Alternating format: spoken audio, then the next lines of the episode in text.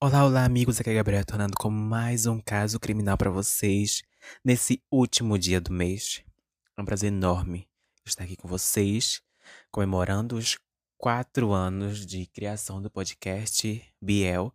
É um prazer enorme estar com vocês. Obrigado pela presença e por não me abandonarem durante todos esses anos, com vários temas criados e tudo mais, e é isso. e o caso de hoje, sem enrolação, é sobre Dulce Alavez, cartas misteriosas e um possível rápido familiar. Rápido, desculpa.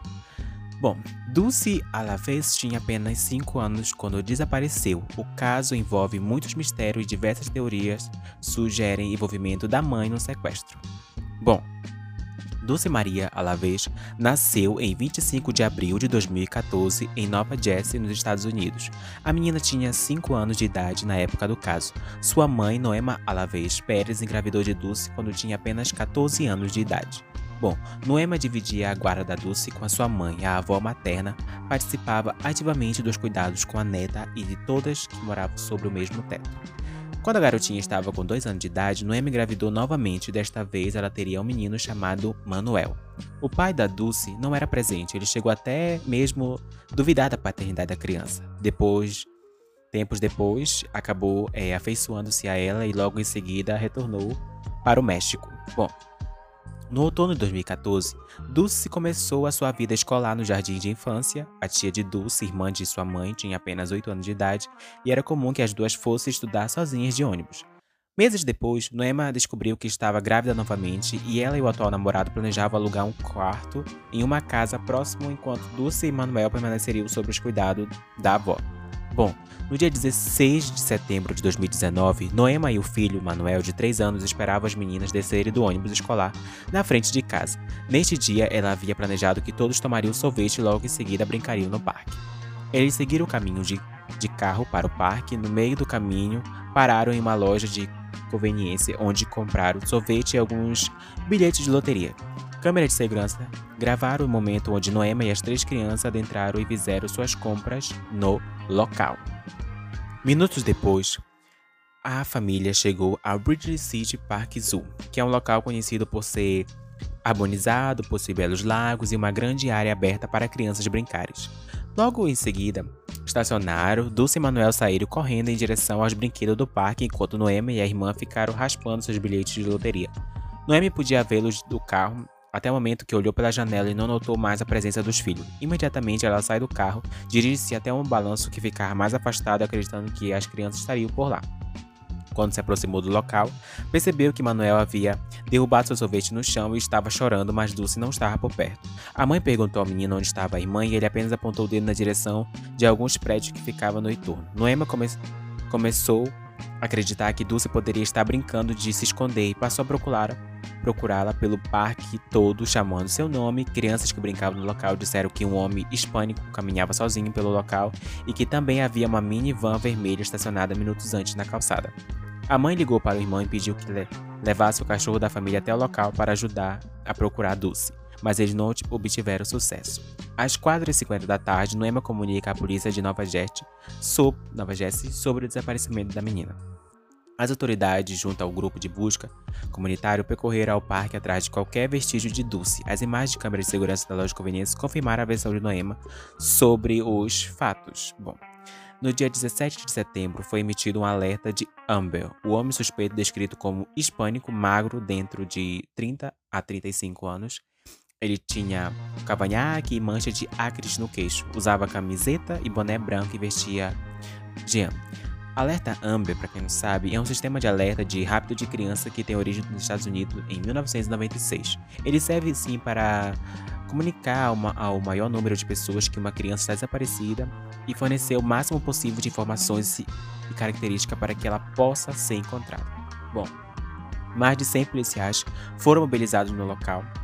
Cães, farejadores, até um helicóptero foi usado nas buscas. O pai de Dulce foi investigado e localizado no México. Imediatamente ele foi descartado como suspeito. A investigação se voltou para a família. A polícia então passou a investigar o atual namorado de Noema, Edgar. Enquanto examinava sua ficha, descobriram que ele estava morando ilegalmente nos Estados Unidos. A pressão policial impediu pessoas da comunidade que também eram ilegais a fornecer mais informações. Os oficiais precisaram declarar que no momento nada era mais importante do que encontrar Dulce e que questões imigratórias seriam ignoradas por hora.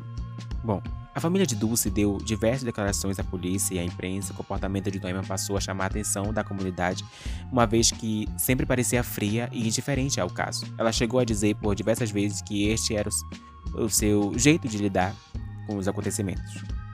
Em uma das entrevistas, o jornalista pergunta a Noema o que ela diria ao sequestrador e ela fala: Dulce era apenas uma criança inocente e que nada ela tinha a ver com problemas que eles tiveram agora ou no passado. A declaração intrigou muita gente, já que a Noema estava sendo muito direta e assertiva nas suas palavras que usou. E a partir desse momento surgiram diversas teorias de que a família poderia estar envolvida no rápido. Bom, em fevereiro de 2020, cartas anônimas foram escritas à mão e começaram a aparecer em empresas de Onshi. Uma das cartas interessada era uma biblioteca pública que estava diversas informações sobre o caso de Dulce à la vez, mas que poderiam ser facilmente encontradas na internet. Uma segunda carta, na forma de um cartão postal endereçada de um gerente de cassino de Street, dizia que a, que a polícia deveria procurar informações em uma das saídas da rodovia interestadual 76. A caligrafia correspondia da primeira carta e a polícia conduziu uma busca séria na área, infelizmente sem sucesso. Uma terceira carta foi enviada a uma sorveteria. O endereço do remetente estava rasurado, mas possível ver que era de origem a Culiacán, México. Apesar de não haver um carimbo postal, câmeras de segurança puderam flagrar um carteiro integrando normalmente no local. Rodrigues, que atuava como porta-voz da família, também recebeu um envelope com um carimbo postal de Cleveland que continha sete pedaços de papel em seu interior. Neles havia diversas palavras rabiscadas e a polícia pôde decifrar algumas delas, como Alasca, México, Fronteira, 1776, Guerra Civil, Cidade da Nova Inglaterra, Orfanato para Crianças. Após esse episódio, Rodrigues abandonou o cargo de porta-voz da família. Bom, um homem que se identificou como pai de Dulce postou um vídeo no YouTube no dia 25 de abril de 2021, na data de aniversário de 7 anos da vítima. O vídeo mostra diversas fotos de Dulce e conta com uma narração de um homem. Durante as fotos que aparece, o homem nunca mostra todo o seu corpo ou qualquer parte do rosto. Algumas pessoas comentaram que Dulce parece bem mais velha, em algumas imagens até mesmo, mesmo mais magra. É, o mais integrante é que em algumas das imagens é possível vê uma minivan vermelha estacionada ao fundo. E em 14 de setembro de 2023, investigadores forenses puderam construir uma imagem de progressão de idade do rosto de Dulce.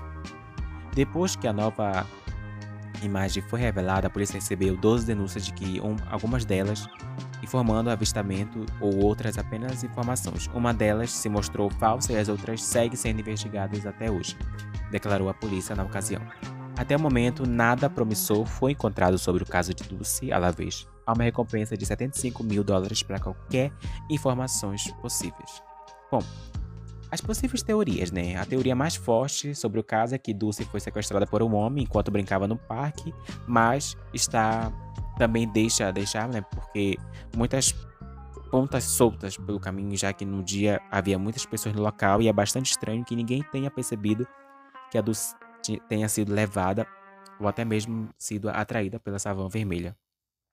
É, Dulce estava comendo sorvete e caso ela tivesse sido agarrada à força, é possível que o alimento caísse no chão, deixando alguma bicha, uma pista. Né? Nunca foi encontrado qualquer sinal de sorvete ou da embalagem. Quando Noema encontrou Manuel, ele estava chorando e apenas apontou em direção dos prédios.